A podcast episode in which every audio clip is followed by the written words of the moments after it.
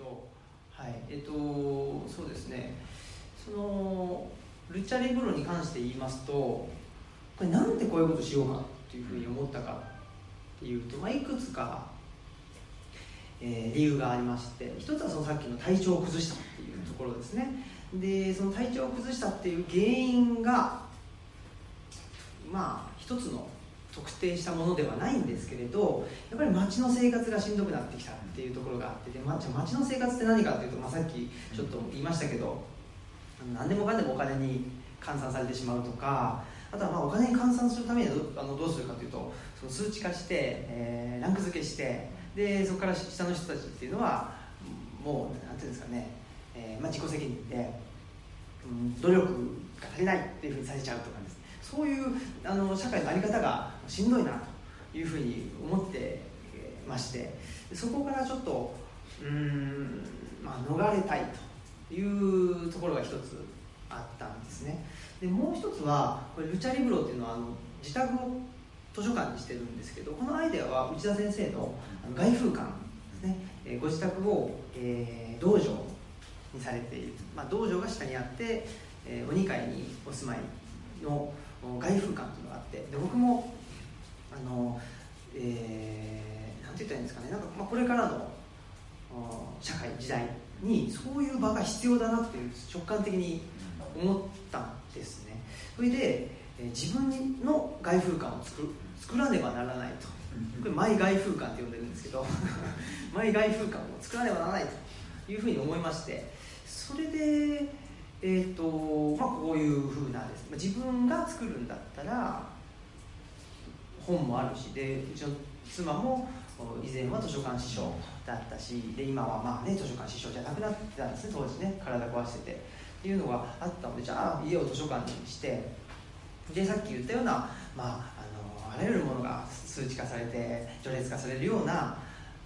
社会とはちょっと違ったちょっと一息つけるようなあの場所を作りたいなと思って、こういうルチャリブロっていうのを作ったという感じです。あのね非常に面白いんだってさ同時多発的にねいろんなことが起きてくるけれどもそれはねあの、まあ、見てるとねやっぱりあの全部に共通点1個だけあってさ僕いろんなところのその、まあ、地方移住の現場をいくつか定点観測していて周防大島とかあの鶴岡の羽黒とか、はい、でそういうところとか、あと、えっと、パルマーリーさん、うん、地図帳ですよね、はい、鳥取いつか見てるんだけどもあのやっぱみんなに共通する点がいややってる分ってバラバラなんでねその、えっとえー、あの梅農家やったり両方やったりしているところと、うん、あの鶴岡の方は山伏式をやったり、うん、宿坊やったり。でタルマーリさんパン作って君はね、こうやって図書館を開いてるわけだけどもあの全部に共通するのってさあの今日君が盛んに言ってたけどさキーワード異界なんだよ。ねあの異界へのあ盛んにね悲願っていう、今回の本のあの多分手段悲願っていうのはさこっちと違うところっていうね別のところっていうさ異界 A のチャンネルっていうのがあのなければ済まされないんですよ、うん、ね、外風館って実はそれで作ったのよ。なんで外風館作ってマイ道場が欲しかったかっていうと、はい、これ言ったと思うんだけどさずっと長いことねあの公立のあの体育館の武道場を借りてやってたわけですよね。十数年にわたって。でそこでいろんなね合気道もやったし他の武道もその大体公立の体育館の武道場を使ってやってました。怒りへの入り口がないのよ、うん、あの公共建築物っていうのは。政教分離なので武道場なんだけど正面に神棚もないし変革もないしまあ時々なんかね努力とかなんかそういうのたまにあったりする通常は何もなくてねあの火の用心とかさ非常口とかいうとこしかないんだけどそこで親善の例とかしてやってるんだけどもそれ僕はそういうもんじゃないでしょう。道場っていうぐらいだからさもともと宗教的なもんでしょいや道場ってのはやっぱりね超越的なものがね、あるこうこちらが一生懸命こう心身を整えることによって超越的なものをこう将来してそこに、まあね、ある種外部のものが、まあ、武道の場合だったらその自然の非常に強烈なエネルギーがそこに将来されてきて整えられた心身を通ってそれが発動していく。その発動していくエネルギーを技術的に制御していくっていうのが武道なわけだけどもその異界からこのね呼び寄せなきゃいけないわけですよ、でその僕がやってた武道のそういうところってさその僕は、まあ、合気道じゃないところに競争競技武道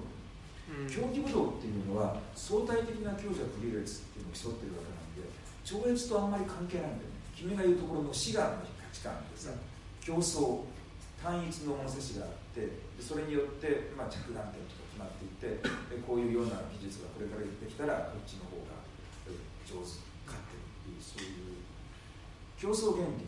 で格付け。でそこで格付けによって資源を傾斜配分していくっていうのでこれ普通の市場原理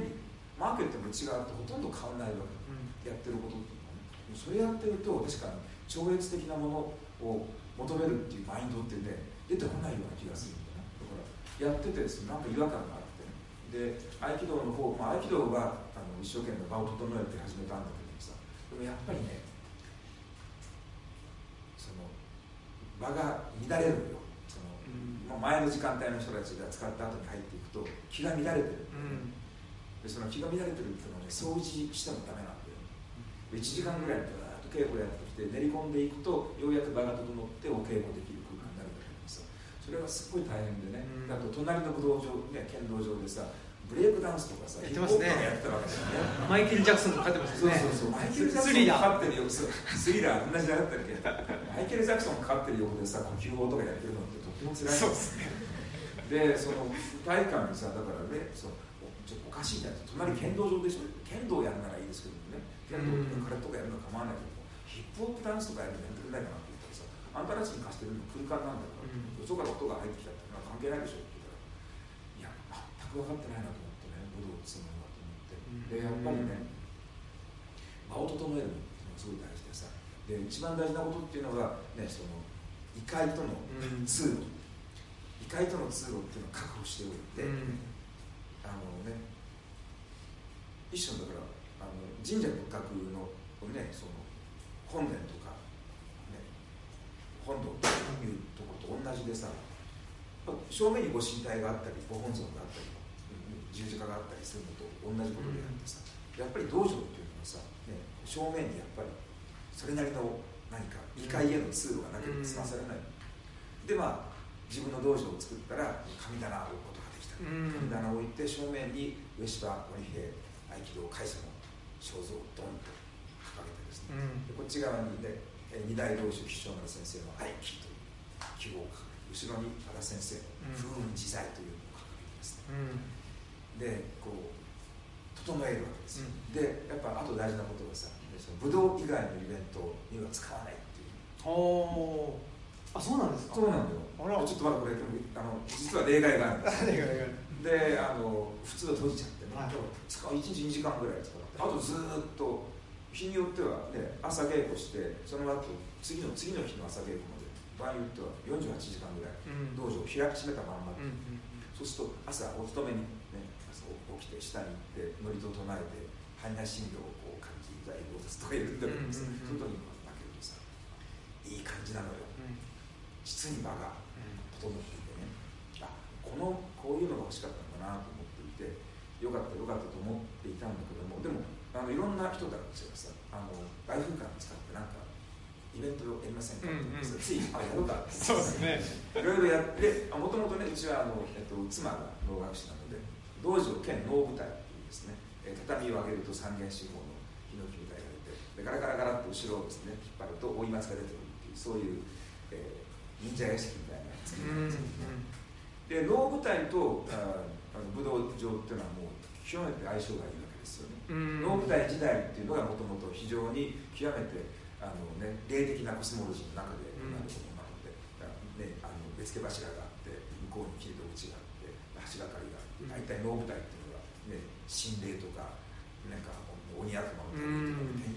神一味が来臨してこの世の長田のが来臨していって降りてきてまた上がっていくっていうそういうものだからさ異界とは馴染みがいいわけで能楽はだから随分やったんですね。自分僕もあのカンデリブやってるのでカンデリブの会でそこで実際のものをやったりとかえー、能の新年会とかですね。河川会夏の会とかっていうのも外風館でやるんですけども、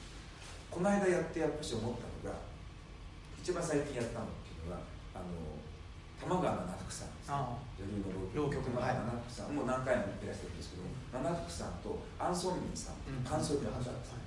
このお二人のジョイントコンサートっていうのをやりましてですね、でその浪曲とパンソリやったんですけども誠によろしいわけですよ、台風から合ってる、すごい合ってるなと思ってその後定談して喋っててで要するにさ放浪の芸なんだよね。この人たちの。芸芸の原点旅する芸人たち、ノマドなんだで日本のノマドってご存知の通り網野義彦さんが書いてる通り無縁さ、無縁のところをたどる人たちがさ、市場であったり神社仏閣の庭であったり河原であったり、道路であったりっていうところがあの人たちの行き来するところなんだけどさ、これって現世の関係が入り込んじゃいけないところなんだよね、全部あの有野さんが、ね、その無縁って言ってるのはさ現世が無縁の世界でそこには権力関係があったり契約関係があったり主従関係があったり家族関係があったりするんだけども無縁の世界に入っていくとそれが全部消えてしまってそこはねあのまた別の原理が支配する。世俗のものが入っていかない、独特の空間ができる。そこをずっとまあねあの自分たちの、えー、基本的ないる場にしてた人たち。でその時に喋っててそうなんだ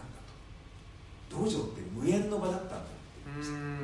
今までは割とねその宗教的な場じゃないかなとかねそのある種のこう、えーと、正常さみたいなものがいいんじゃないかなとかね、うん、競争原理とか市場原理となじまないんですけどさはっきりとその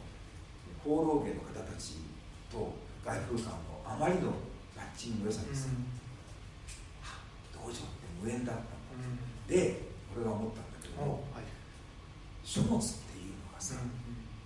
無縁の場を作る書物って異界への入り口じゃない、あの人のうち行った時にさ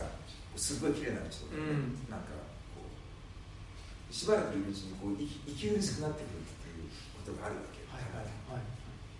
本がない、本がない人のうちに行くとさ、うん、1時間ぐらいでだんだん苦しくなってくる、なんだか本って異界への窓なんだよね、ドアで窓なんで、そこからさあの風通しずっとこう、あのと洞窟の奥の方に行ってさ、このままでは窒息してしまう時にさ何か向こうから一陣の空気が漏れてきてなんかろうそくがチリチリチリと燃え上がるみたいな感じでさああいう感じの書物ってだってこことは違う世界。そうです、ね、違う国の、ねもう死んじゃった人たち、僕らと言語も宗教も生活文化も価値観も、認識も死生観も全く違う人たちが書いたものの中にさ本って読んだ瞬間にスッと入ってくる、これってまさに、ね、本を開くっていうさ、これ本を開くっていう動作とさ、うん、そのね、武道の修行をするとか宗教儀礼ね守るとかいうのさ、本質的にはさ非常に似た経験じゃないかと思ってる、だから君が図書館開くって聞いた時にね、はい、で君にセミパブリックって言ってた、うん、で外風館はセミパブリックの道場、はい、もちろんそれは神社仏閣と同じで。神社仏閣って基本的にね、あの山門のところでさちょっと待ってとか言って警備員さんがいてね、うん、あの言うもんじゃなくて誰でも基本的には入っていけるし、本来であればずっと奥まで入っていって本堂で度胸したりとかっていうことっていうのは自由にできる、はい、ね開かれた空間じゃない、うん、そこは異界への入り口だからさそこに入る人ってさあのそれなりの心の準備と体の準備をして心身整えていかないと入っていけないサンクチュアリだっていう自覚がある人たちでね君がこの悲願文字通り本当に悲願なんですよ、あの道路があって橋があって橋の向かい側のところに天中組の吉村虎太そうなんです。いう人のなんか自陣してねカップ自殺した。いや一応あのー、ちょっと違うえっ、ー、と撃たれたんです。あそうなの？はいたれて死んだそうなんですよ。最終的には。なんか勝手に自粛させてましたけど その、えー、で維新の天中組ですねあのの人の、えー、なんでしょう。えっとお亡くなりそうです。お亡くなりになって一旦は埋葬されたんですけどちょっとまたあの違うところには移ったんですけどその検証碑天中組終焉の地っていう。天中組終焉の地というですね、はい、なんか非常に不幸なねそうなんです。ね、えー、検証アンサングヒーローたちですよね。そうですね、その人たちの検証碑があってその横にこれがあるんですよね。で彼はこれ1軒目でここを紹介されてここだって普通は天中組終焉の地の横には立ち上がってもちょっと、ね、そんな真っ向臭いところがあって思うはずなのに。さらにシャイニング感がね出てきちゃうで今これ結構わかるんですけどもねこれこれ杉切ったからでそうなんですよ。これこの、ね、最初言った頃これ全部杉が生えていた。そうなんですもっとこの辺ぐらいまで杉が生えててもう本当にあの日が当たらないっていうとこですね、うん、だったんですけど、ね、はい。ね、お墓があって橋があってお墓が火んですよ、うん、橋があって現世からちょっと隔てられてるところにお墓があって苔むしたんですよ。そのすぐ横のところに杉並木の奥の建物があるわけなんですよ。彼はだから絶対これ一種の宗教施設を作るつもりで、のつもりでね。でそれが図書館っていう形を取ったっていうのがね、うん、僕はね君の直感力に脱帽したのよ。あら本当に。はい。ありがとうございます。あのそうそうそう。いやあのそうなんですよね。その天中組の日がありまして。それで、えー、杉並木を越えると、まあ、ここがあるというので。そんでその時にその時って内田先生のあのゼミで聖地巡礼っていうのをね、してまして。その聖地巡礼シリーズってあの東京書籍。なんですね。合ってます？合ってます。そうそう。東京書籍さんから出てますけど、それのね、あのはい、それのえっ、ー、と、君は部長。一応まあ副部長として副部長細かい人がいいんですけどあの連絡係をしてましたね。それでなんかまたそのその時ぐらいからその聖地巡礼っていうんですかね。そういうなんかまあ聖地とか霊性とかそういうものを求めてたんですよね、うん。うん、やっぱりその社会の中で息苦しさ当時僕大学院生で、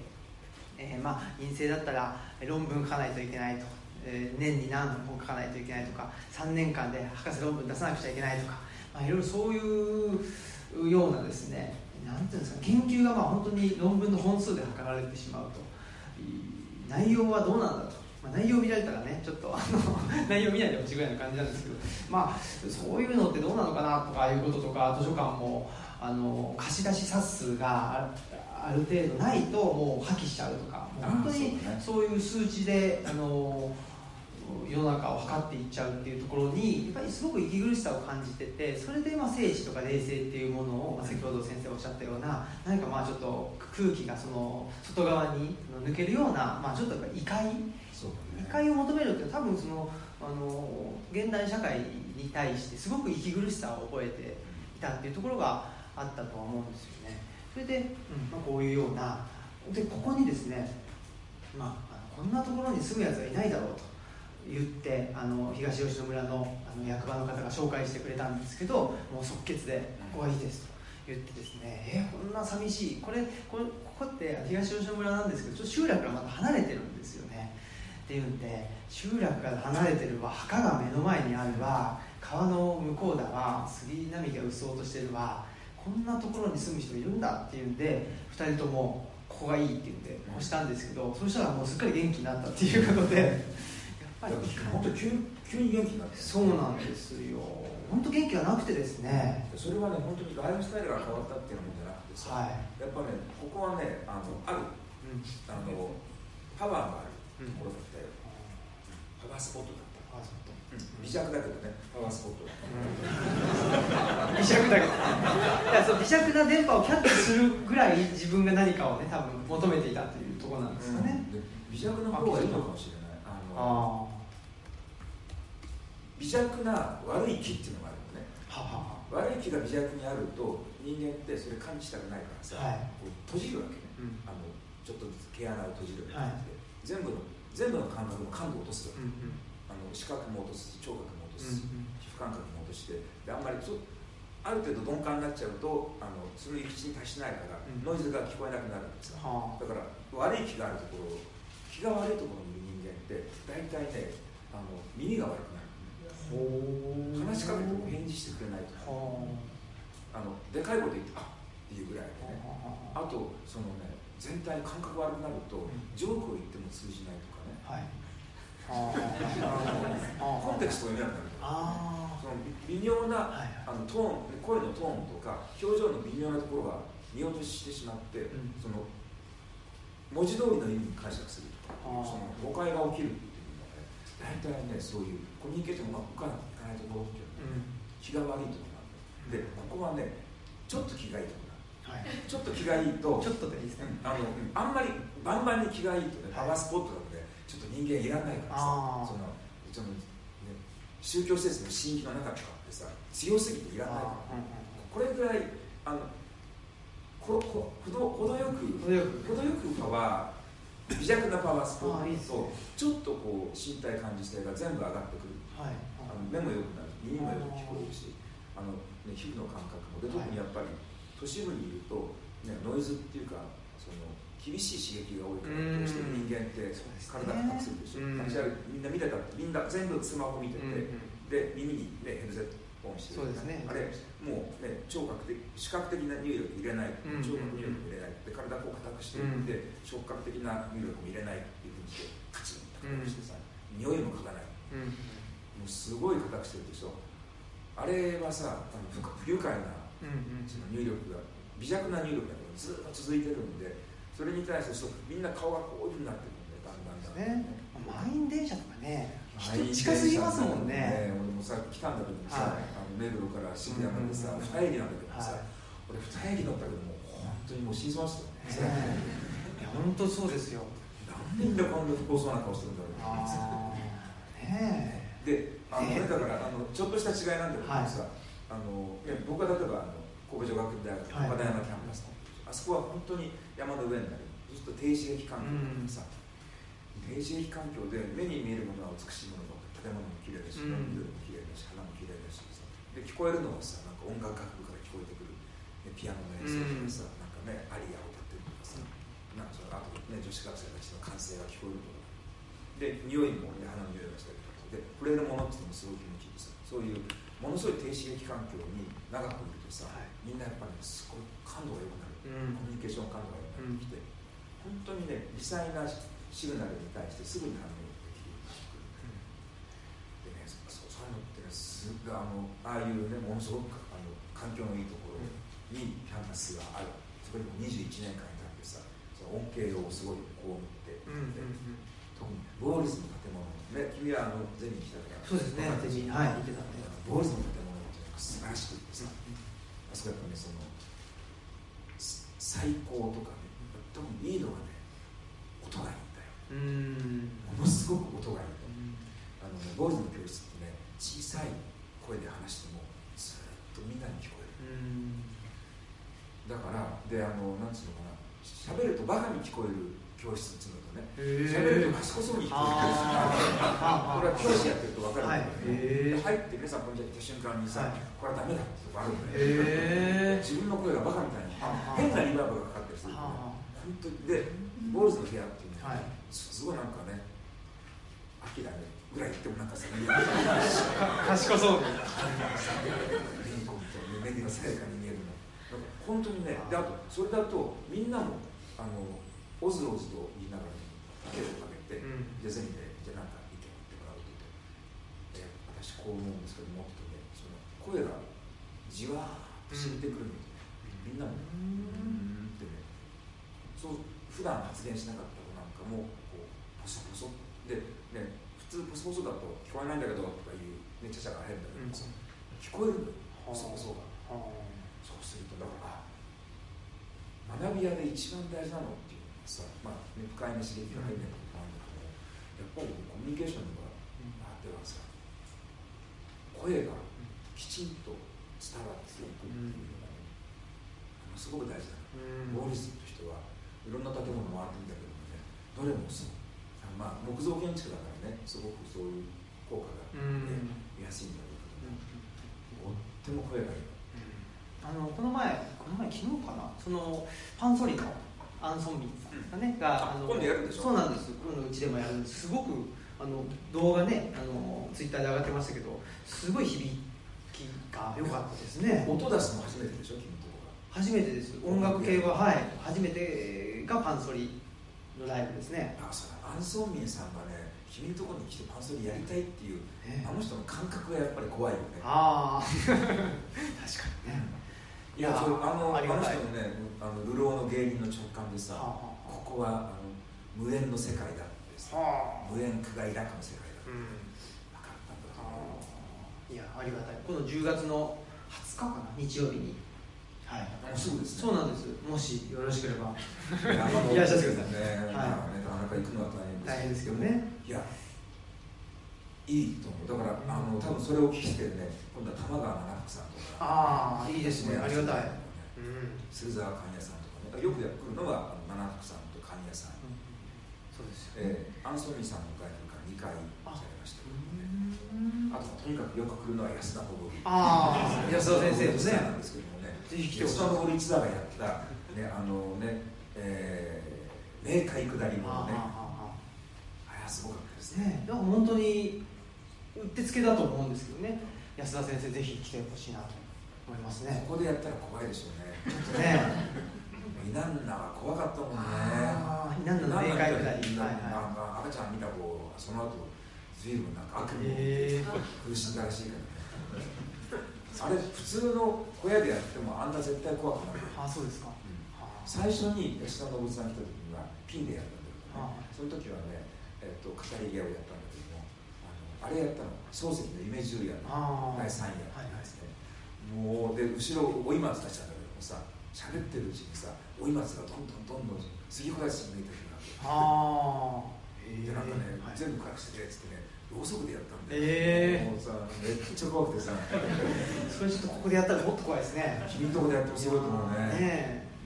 まあそうそうそう。そういうことで、うん。はい。あそうそあのうはい。図書館っていうのはね、はい。そのだから機能的にはね、同じなんだよ、まあ、君が前外部なんですけど、はい。異異界への何をもって前と言ったかっていうのはさ、うん。君はセミパブリックっていう感じだけども、セミパブリックだけじゃないうん。異界への通路っていうのがないとね、それはだから自分ではもう本当に何ていうんですか意識して、えー、異界への通路を作るぞとか言ってたわけではもちろんないですしね。あの本当に最近気づいたんですよ、うん。でなんで最近気づいたかっていうの一つあるんですけど、まあ、今日のあの人文地の拠点でなんだっけ今日のテーマ。今人文地の拠点を作るということっていうテーマだと思うんですけど。今日のテーマはそういうテーマそうなんですよ、ね。えー人文地の拠点っていうのを、まあ、言い出したっていうのは僕は人文地にもう全てもうはあのなんていうんですかねは博学で、えー博覧狂気でっていう人間では一切なくて人文地の拠点を作らなきゃいけないっていうふうにまた直感で思ってで自分が人文地を学んみ学べる場を作りたいと言って自分の家を図書館にしたっていうのがあるんですよね。それでも人文地っていうものがやっぱり存在できる場所が今の世の中でどんどんなくなっているなと思ったっていうのがあってそれがまあ大きく言うと2つなんですけど一つはあの橋本徹、えー府知事の時代とか、まあ、大阪市長の時代もそうですけどああいう教育基本条例であったりとか、その教育っていう本当は一番あの人間の可能性っていうのがあのをあの活発にあのしないといけない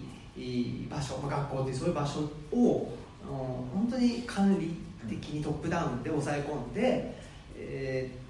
ーまあ、彼のイメージしているエリートっていうのを作っていくと。いうそういうあの教育観ですよね、まあ、それベースには新自由主義的なあの人間観があってもう本当に私有っていうんですかね私有するその強くし私有する人間観 強くするもうなんか共有とかしないみたいなシェアとかしないみたいなお俺の努力でやったんだからお前黙っとけみたいなそういうような人間観に基づいた教育っていうのをしていこうっていうので、えーそれをすごくあの橋本徹氏が言った時に、まあ、内田先生がすごく非難あの批判されてたっていうのがあってそれが2000年代後半だったと思うんですけど、その時に僕もそう思うんですって思ったんです内田先生みたくおかしいってその橋本徹に対して思ってたんですけどこれ内田先生がいなくなったら やばいなと。内田先生いなくなった時に僕は自分の言葉できちっとそれに対しておかしいぞというふうに言えるような状況にしとかないとまずいなと思ったっていうのが偉いですよ。い。やそうなんですよ。そうそれでですね鴻島祐介さんとか歓喜直人さんとか、内田先生の文科生の方々を集めてですね、まあ、あの若手の会勉強会で、えー、ちょっとその内田先生周りにはいない方々の本を読もうっていうで僕はあの小熊英二さんのですね「社会を変えるには」っていう講談社新書かなの太い太い厚い本を、まあ、読んだんですけどそういうような活動、まあ、それがと黒ジャコっていうあの、えーと、略称でですね黒ジャコという秘密結社というかやってたんですけどね、まあ、それも彼岸の図書館出てくるのでぜひ見てもらいたいんですけどそういうふうに思ったんですよね。それでっていうのが一つと、まあ、あと決定的だったのはその国、えー、の文科省が国立大学の文系学部っていうのを、まあ縮小廃止しようというので、まあ、それがちょっと決定的に、えー、危機感という形でなったっていうんでこれは人文地の拠点を作んなきゃいかんと思ってですね、とりあえず作っちゃったんですよね。人文地って何なのかとかその拠点って何とか全然考えてなかったんですけど作れというんで作れって別にあの自分に対して言っただけですけど作ったんですよね。それで、まあ、3年4年経ちましてだんだんとですねこれ彼岸の図書館読んでいただくと分かるんですけど最初のうちは内田先生にこうこうこうしようと思うんです。それはこうした方がいいよ。ってなってるんですけどだんだんと自分の言葉を獲得してるっていうの分かったんですよ、すごい。偉いすごい。あのそれがびっくりでしたね。だからその異界へのそのパスウェイというかその通路っていうの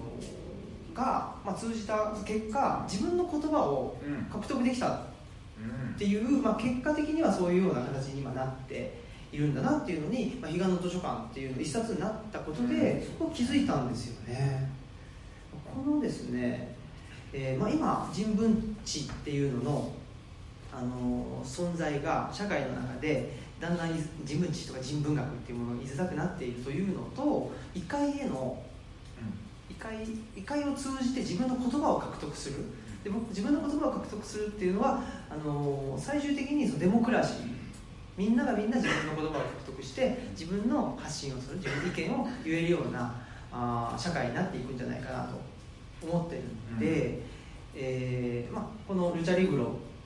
の、えー、活動としては次の段階は、まあ、そのデモクラシーっていうところに今行くわけですけどちょっとそのそこまで行かずにですねこの異界を通じて自分の言葉を獲得するっていうのってどういうその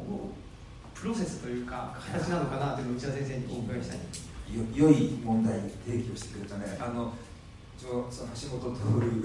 徹言ったけどもさあの一番大きな対立点っていうのはさあの世の中全部ねその全部のものに値札がついてる。全部のものの意味や価値が分かってる、うん、そので例えばその、ね、価値考慮不能、ね、意味測定不能っていうものはそれは存在しないものとして扱うっていうのが、まあ、彼らの流儀なんだけどさ例えばそれでいうと例えば図書館に行ってそこに、ね、誰も貸し出すっていないしずっと誰にも読まれない本があった。それは全く無駄だと。空間の無駄でコストの無駄だよからこんなの全部処分した方がいいっていうふうに考える人たちと全く逆に僕の図書館の意味っていうのはさ図書館の中に入って見た時に俺の読んでない本がこんなにたくさんある。で俺がこの後多分生涯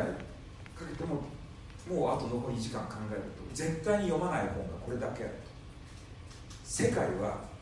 自分世界の中で自分が知ってるのって本当にわずかなことしか知らないっていうね、自分の知識自分が知ってることの限界さあもうその賠償さっていうのがねそれをしみじみと思い知るっていうのがさ図書館の、ね、オフェス的な巨大な図書館っていうのが、ね、出てくるけど、あれって別にさあのね図書館っていうのはこの万感の書を読んでしまった人がねそれが目的であるって万感の書は読めない人間の知識のさ持ってる知恵あるいは生涯かけてどんなに読んでね例えば万感の書を読んでみてもさその中に書いてある恋愛についての本を万巻読んでもさ、うん。ご自身恋愛したことなかったら意味がないしね、そうそうそうね。美食の本を万巻読んでもさ、ね、自分がずっとねあのなんかポテトチップスを食べてそれを読み続けましたっていうのはそういうもんじゃなくてだから書物って読んだって読んだってさ、ね、それによって全知になるわけじゃなくてさ書物の持ってる一番大きな教育的な意味っていうのはさ書物を読んで有用な知識や情報を身につけることではなくて私が身につけることができないできなかった知識や情報によって世界は満たされている。私が照らすことができるのはこの世界の本当にね爪の先ほどの一遇しか照らすことができない。自分の知恵が見える。いうそのね自分の知識の限有限性っていうことを図書館の中に足を踏み入れた時ほど骨身にしみる経験ってないわけだよね。でよくねうちはあのご存知の通り外風館の2階僕の主催に来た人たちが見回して「すごいですね。たくさん本あります」内田先生はこれを全部読まれてるんですか?」って言うからさ「バカを言っちゃいけない」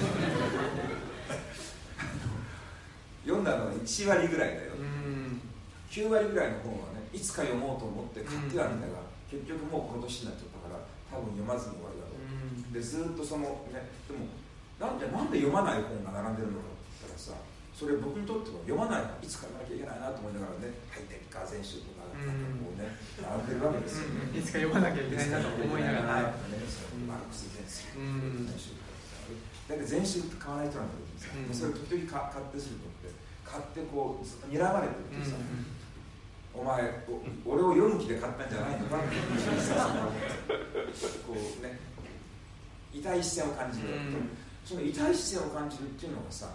書物の中に、書物に囲まれている暮らしっていうのはさ自分が全部読んだ本で、うんうん。馴染みの,、ね、その手垢のついた本たちに囲まれてて気持ちがいいぜっていうのはそれはちょっとおかしいと思う。書物に囲まれてる一番の緊張感っていうのはさこの震え立つような緊張感読んでねえってさ毎日毎日こう本棚見ながらああ読んでない。こんなにいっぱいやれてそこへどんどんどんどん本が次から次にやってきて自分買っちゃって買った本だってどんどんどんどん積み上げられて読まなきゃいけないと思って買うんだけどさそれはもう買うスペースと読むペース全く追いつかないんですよ、そう結局ね長く生きてきて、ね、読めば読むほどずっと僕から朝から晩まで本読んでてそれ全くどんどんどんどん読まない本がただひたすら増えていく。自分の無知がどれほどかっていうことを毎日毎日思い知らされる、でもそれがさね最もあれでしょ？あの教育的な経験なわけ、その高尾市の図書市立図書館みたいにさねそのねなんか読まない本は全部こうなんかね段ボールみたいな。形でさ、外ガズラだけにしておいて。でね貸し出し数の多い本だけを並べていく、そんなのって図書館じゃないんだよ。図書館のように見えるかもしれない。けど、みんな勘違いして図書館っていうのは、ね、みんなが有用な知識を求めてくるので貸し出しがたくさん行われるようにするもんだっていうそういう価値ある価値物が置いてあるというふうに、ね考えて違うのよ。図書館に行くのは知識を得るためじゃない。の、自分は知識がないっていうことを思い知ってがっくりするために行くの。だから君は彼岸の図書館にね図書館開いて、ダーッと並べたでしょ、はい。で君も多分俺と同じでねあの8割9割読んでいない。もちろん。僕の場合なんてその図書館にある本がこうやって読んだやつはねあの付箋がすごいんですよ。だから付箋がないやつがね読んでないみたいなすぐ。一目瞭然。でもね君がボイスを獲得したって自分の声を獲得したっていうのはさずーっと毎日毎日ねそこにさらされていて、うん。異界から吹き込んでくるね風にさらされていて、ね、お前まだ俺を読んでないからってさ、お前本当にさお前の知知ってることって世の中の中これっけ知らないんだよってさ、世の中にはさこの天土の間にはね、哲学のお芋を作ることがあるのだよっていうさ、そういうねあの自分の無知っていうかうん。非知というそのことをずっと毎日毎日浴びるように実感してるからさでもこれって君にとっても君自身のさ知的成長にとってさこんなに素晴らしい刺激ってないよはあでもね皆さんもねその家であのね 読んでないぞっていう本がねあのあの積み重なってるかもしれないですけど僕もう一つその図書館をやっててすごく思うのがあのなんですかね図書館に来てくれる人って自分の無知をあ無知っていうんですかね自分のその至らなさを、あの思ってくれる人ばっかりじゃなくてなんかああれがないなあれこの人あれ読んでないなみたいなそういうようなですね感じで、まあ、そういう人は今のところ来てないんですけど、来るんじゃないかなって怖いんですよ。で僕研究ね、まあ、一応してたりするんで研究者なのにあれ読んでないんだとかあるけど付箋ついてないんだみたいなことをですね言われるんじゃないかなと思ったんですけれどまあいいやと、うん、そのはいあの自分の知は限界があるし、うん、その僕があの興味がある本ってこういう感じだし、えー、これ以外の本は分からないから教えてくださいねっていうスタンスに切り替えたというかですね、まあ、そうならざるを得ないんですよ。だからじそのなんていうんですか自己開示というかですね、その自分の弱さの自己開示なんですよね。本棚公開するそうなんです、はい、あの世の中にはね自分ちの本棚見せないやつ いや、わかります。だってちょっと、うん、恥ずかしいっていうね。恥ずかしいっていうか、うんうん、自分がな何を根拠にして、ね、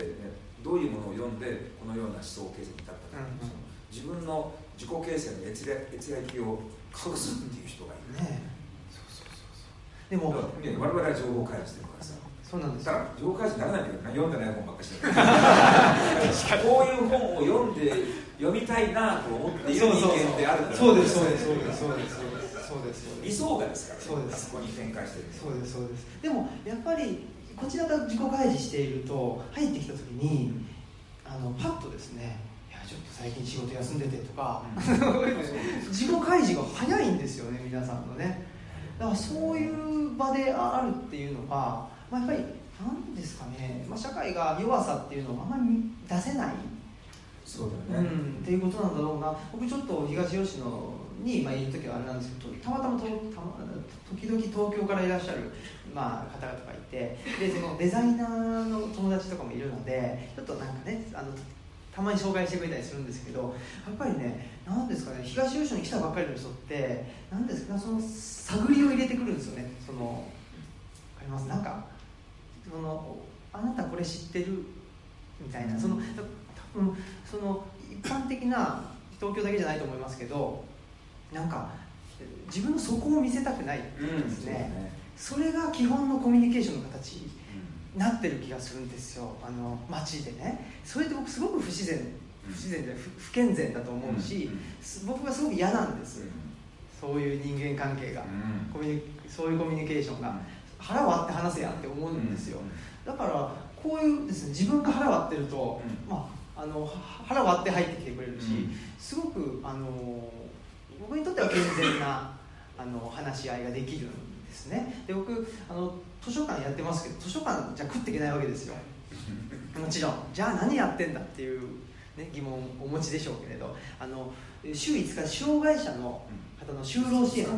週もう正社員でです。ね僕、あの副副所長みたいになっちゃって。そしたらね、まあ、これあれなんですけど所長がねちょっと具合悪くなっちゃって。だから僕今所長みたいな感じなんですよ、はい、さっきから電話なんで笑いが起きるのか分かんないですけど。そうなん明日帰りゃいけなかったそのせいそうなんですよ。でもちょっとね変わってもらったりはしたんですけど、まあ、その障害者の人の就労支援っていうのやってて障害者ってどういう人かっていうと、まあ、発達障害とか、えうつ病とか統合失調症とか、主に精神障害の方が多いんですよね、で精神障害の方まあ一概には言えないんですけどやっぱり頑張れないっていうところですねでその社会のスピードについていけなくてちょっと肉体的に、まあ、オーバーヒートしてしまったというか頑張りすぎてしまったために、えー、しんどくなっちゃったという方だと思うんですけどなんか接しててそういう人の方が僕は健全だなって思うんですよね。今の社会で満員電車乗ってて全然平気って、うん、ちょっと大丈夫って思っちゃうところがあってだからその弱さの自己開示ができてそれでちょっと今日しんどいんでとかねなんか気持ちしんどいんでって言ってちょっと仕事早く帰りますみたいな社会の方が僕はあの健全というか生きやすい社会になるんじゃないかなっていうふうに思っていて、その弱さを自己開示した方が社会としても良くなっていくんじゃないかっていう実践をこの図書館と普段の障害者の人の就労支援就労支援なんでその企業にねそういう障害者の方々を送り出さなきゃいけないっていうんでそこはすごくジレンマがあるんですけど、まああその葛藤を抱えて生きた方が人間は成長するというのは僕内田先生のゼミにあのずっと通わせていただいてそれでもう学んだことなので、まあ、そういう相反することっていうのがある方が自然だというふうに思って。えー、やってるんですけど、そういうなんかですね自己開示ができない社会に対してちょっとうちの図書館が自己開示してもいいんだよっていうような場になったらいいなっていうふうに思ってるんですよね。その弱さっていうのはねすごく大事なことだと思うんですね。あのうちの道場でさあの合気道の門人たちと本当にうち今ね週に、えっと、月火水木金土週6日稽古やるでしょ。もう本当に熱心に通う人たちがいるわけでさ。うんでみんなに言ってるのはねあの雨が降っても槍が降っても張ってでも道場に行くというような稽古の仕方は絶対してはいけない。はあなんか今日はちょっと稽古に行きたくないなっていう方が、その時の稽古に来ないっていう。そのちょっとなんか足が出ないっていう時にその感覚に従うっていうことの方が武道的には圧倒的に意味があるわけであってなんかこっちに行きたくない自分自身のね中にアラームが鳴ってる状態とかねかすかでもいいからアラームが鳴ってる状態アラームが鳴ってる時はアラームの音が鳴動がやむような風に体を動かしていくっていうのが武道的な身体能力だってさ。アラームが鳴っていて今日は行きたくないよってね腰が痛い膝が痛いしとかね。それでもいや俺は絶対行くんだとか言って出かけるのっていうのはさ鳴ってるアラームを消しちゃうわけでしょ、うん。でさそういうことするとねせっかくアラームが鳴っていて今日は休んだ方がいいよって言ってる時に休まないって言ったりすると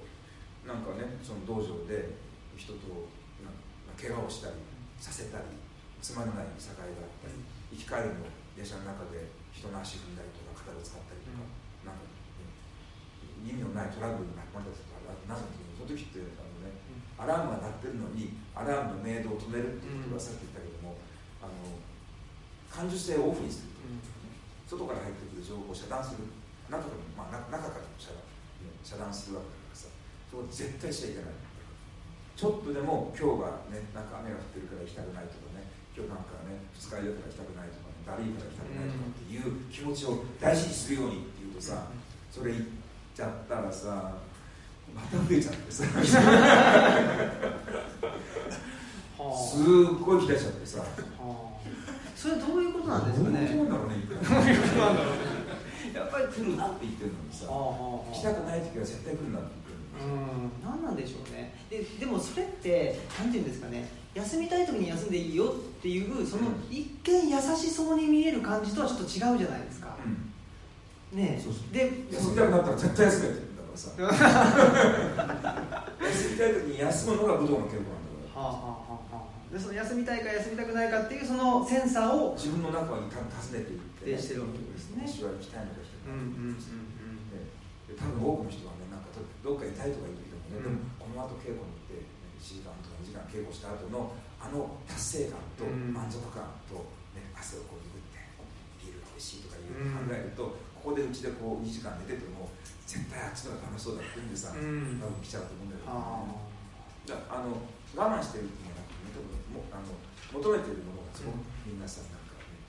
より愉快な生き方っていうのを求めて生きてるような気がするけどね、うん、それでもいいことですよね、困ったもんだよ困ったもん。もっと自分の弱さに対してね、はい、丁寧に付き合いなさいって